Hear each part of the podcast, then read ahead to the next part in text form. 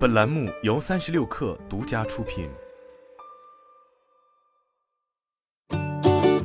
本文来自微信公众号“三亿生活”。自今年五月，字节跳动接连将旗下数个公司名变更为抖音后，日前更是换掉了已使用多年的 logo，将其改为与旗下短视频平台抖音视觉符号类似的新 logo，并且目前官方微信公众号和抖音账号的头像均已完成变更。尽管改名对于公司来说太过常见，字节跳动此前也曾以今日头条这个名字存在了近六年。不过外界对其近期从名字到 logo 的变动，则有着诸多的猜测，其中提及最多的便是为了上市。但事实上，字节跳动新任 CFO 高准曾在八月底就已明确回应称，字节跳动没有具体的上市计划，也没有上市时间表。然而与官方的多次否认相对应的，却是近年来字节跳动的期权回购。近期有消息源透露，根据字节跳动的内部邮件显示，其已启动新一轮的员工期权回购，价格为每股一百五十五美元，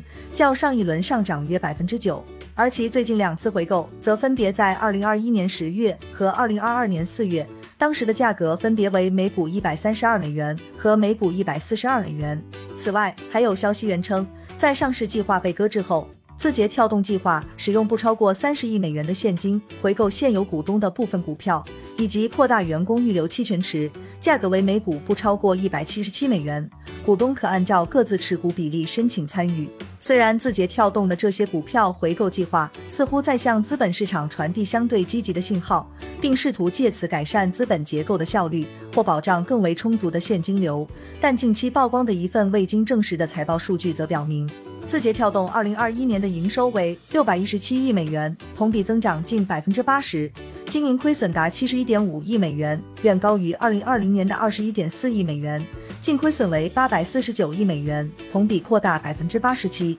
不过，在这份内部财报中出现的巨额亏损，据称受优先股和可转债的公允价值变动影响较大，而这部分的亏损则约为七百五十六亿美元。简单来说，优先股和可转债的公允价值变动主要受公司估值变动的影响，如估值增长，则会出现公允价值亏损；反之，就会出现公允价值收益。这也就意味着，由于字节跳动估值的走高，使得其出现了大幅公允价值亏损，但经营所产生的亏损其实并不算高。但无论如何，字节跳动作为一家没有上市却备受资本市场看好的公司，或许只是暂时还没有 IPO 计划，而将公司名统一为知名度更大的抖音，多少或将可以树立一个金字招牌。除此以外，这也意味着抖音早已替代今日头条，成为了字节跳动的业务核心。早在去年十一月，字节跳动 CEO 梁汝波就已进行了一轮组织架构调整。成立了包括国内信息和服务业务、教育业务、企业协作与管理服务业务、企业及技术服务、云平台业务、游戏业务和 TikTok 平台业务共六个板块，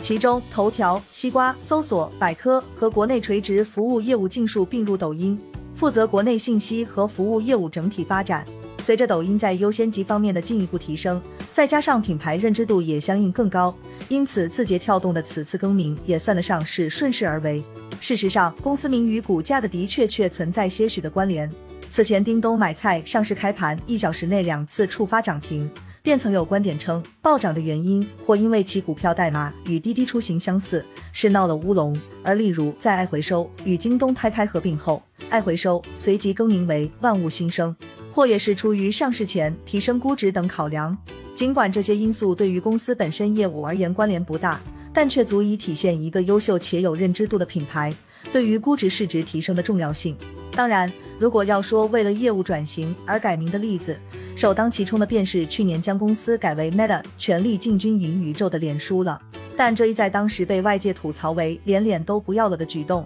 连带着其他元宇宙概念股也猛涨了一轮。不过在 All in Matters 的这一年里，这家公司也经历了股价暴跌、多轮裁员、收入和净利润首降。以及元宇宙相关产品被诟病等问题，似乎并没有讨到彩头。毕竟改名本身只是一件充分但不必要的事情，也不会改变业务本身走下坡路的事实。就像深谙改名之道的道家集团，在五八同城私有化前夕改名为天鹅道家，又在此后将五十八速运改名快狗打车。当时五八道家 CEO 陈小华指出，更名我们是认真的，不是头脑发热。并表示新品牌耗费了巨大的成本，关乎品牌全新战略定位，是经过反复调研之后深思熟虑的重大决定。今年以来，五八同城旗下赶集网也更名为赶集直招，但其对旗下品牌多次的改名，似乎并没有改变公司的运势以及其本身业务模式的优劣。本来在 PC 互联网时代拥有巨大优势的本地信息服务平台五八同城，虽然依旧在四处拓展，但却因为没能深耕而几乎无一例外的被后来者赶超，并在淡化五八系这一命名后更显落寞。事实上，在整个互联网行业，公司改名是一件极为常见的事情，有如 Google 将公司名改为 Alphabet 这样，因业务发展需要另一个名称进行套娃的存在。又因业务重点调整而悄然改名的蚂蚁集团，此前就曾用过蚂蚁金服、蚂蚁科技这样的名字，也有为了适应监管要求，从 Momo Inc 更改为 Hello Group Inc 的智文集团。除此以外，还有诸如变更行业属性、公司间合并重组、管理者自身喜好等理由所进行的改名。但大部分企业改名或多或少都承载了自身业务发展的需要，而要想改名能够改得好，归根结底还是得把业务先做好。